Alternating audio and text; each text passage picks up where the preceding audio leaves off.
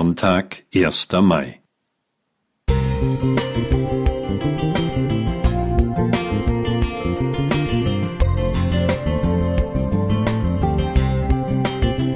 Ein kleiner Lichtblick für den Tag.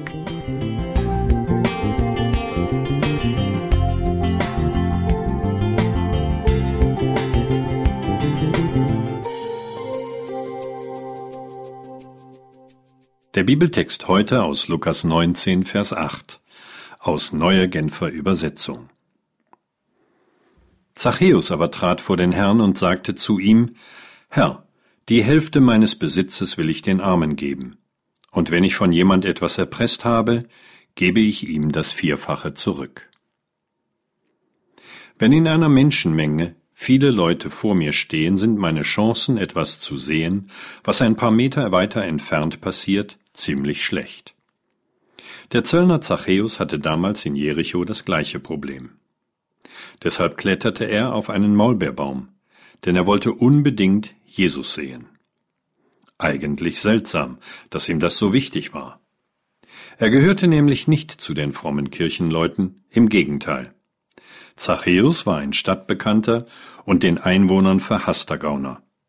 Damals war der Beruf des Zöllners genauso anrüchig wie der des Zuhälters.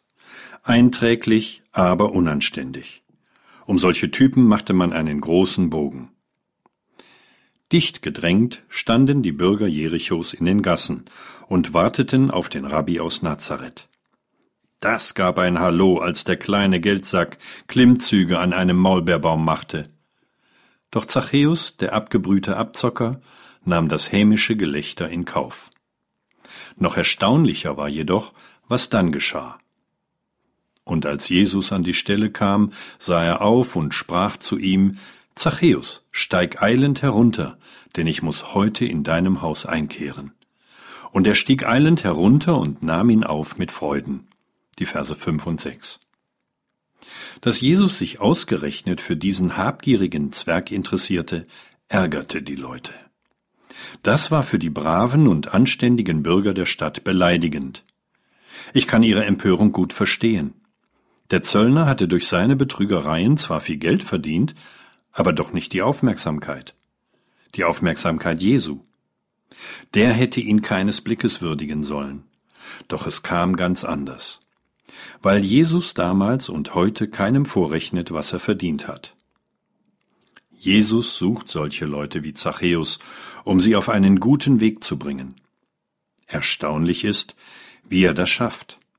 Den erhobenen Zeigefinger braucht er nicht. Er verzichtet auch auf heftige Vorwürfe. Gewiss, Jesus war nicht immer sanft. Was aber Zachäus überwältigte, war die Zuwendung Jesu zu ihm, den jeder ablehnte. Das gilt auch heute noch. Bedingungslose Zuwendung kann Menschen verändern. Klaus Kästner Musik